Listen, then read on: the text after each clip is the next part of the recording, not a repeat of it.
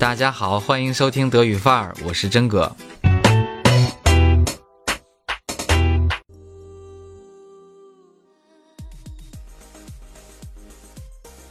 白学了的感觉，大家都体验过。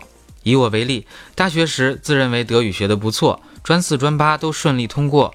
毕业后考入 CRI，成为德语播音员。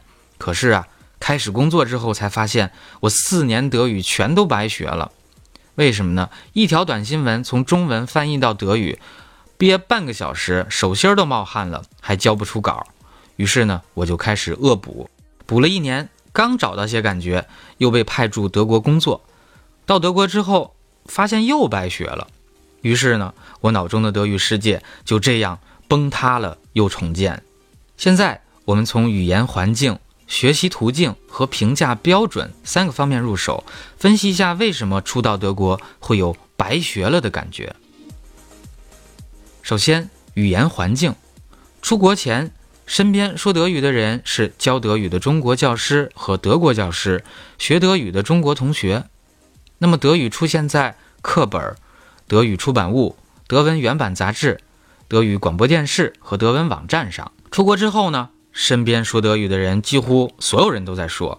那拆解来看，有男有女，有老有少，有口齿清晰的，有的口齿不清，有说呃标准德语的，也有带方言口音的。而且呢，每个人说话时候的这状态和情绪都不同，词汇场也都不同。德语出现在。除了山林里边，所有地方，城市里的每一个角落。那么，面对这样的信息洪流，我们出国前的那些储备显然是杯水车薪了，当然是白学了。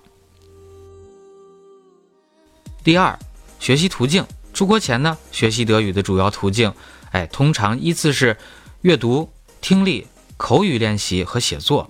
其中，听力练习主要是通过听 MP3 音频材料、视频材料。哎，还有课堂上的教师授课，口语练习则是课堂的口语练习，课下自己朗读、背诵，以及和小伙伴一起练习等等。出国之后呢，学习德语的主要途径其实是日常交流中的听力和口语。其实，如果单从阅读的角度来看，出国前后不会有特别悬殊的差异，那么这里实际上不会产生白学了的感觉。而这种感觉呢，通常是来自听力和口语。为什么？因为出国前语言环境的限制，听力和口语都非常薄弱。但是出国后呢，这俩弱鸡被赶上了前线，这么巨大的转变，自然引起哎我们白学了的这样的懊恼。第三，德语水平的评价标准，出国前评价手段就是考试、自测或者他人的评价。其中，德语考试的范围相对片面、封闭，通常只要基础打得扎实、准备得当，都可以取得不错的成绩。出国后呢，通常不再会遇到传统的语言考试，可是呢，它却无时不刻都在进行，而考官则是我们自己。那么，在国内，听力口语最多俩月一考，可是出国之后，每天都要考十几场，哎，考察的还多都是生活用语。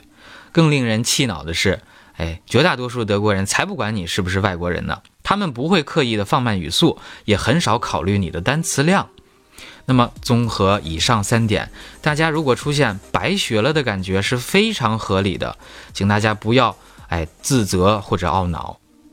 但是，我们要解决问题，接下来应该怎么做呢？还是以听力和口语为例。首先，记下那些话。那么，人在德国，刺激语言中枢的不再是枯燥的练习了，而是活生生的交流和体验。这样的学习效果是惊人的。那么，和德国人的每一次对话都会在你的脑海中留下非常深的印象。那么，在小本子上或者电子设备上记下你们的对话，思考在相同的场景下怎样表达会更合适。第二，查阅没有听懂的话。听不懂对方的时候，就回问他，搞懂。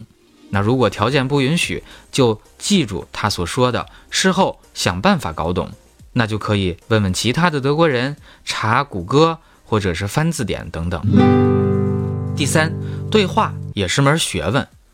我们在和德国人对话的时候，要抱有积极的心态，萍水相逢，哎，咱们正常的寒暄，不卑不亢。但是如果对方非常的健谈，那就不要放过这么好的口语练习对象了，多聊、深挖，甚至鼓励对方纠正你的错误。这样的免费外教，咱捡到一个赚一个，不是？最后，谁说交不到德国朋友？朋友当然都是相对的，你不能期待德国朋友和你交心交肺。但是呢，找到一个投缘的德国朋友，其实并非难事。当然了，不保证你们俩不起争论。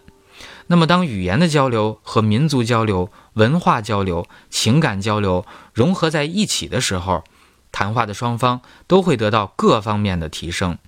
那么，我们由此提升了德语水平，则是一个副产品。那么，从德国的第二年起，我终于体验到游刃有余的感觉了。从那以后，不管是在德国还是国内，再也没有出现白学了的现象。好了，以上就是今天德语范儿的全部内容，欢迎大家的分享留言，咱们下期见，bis dann。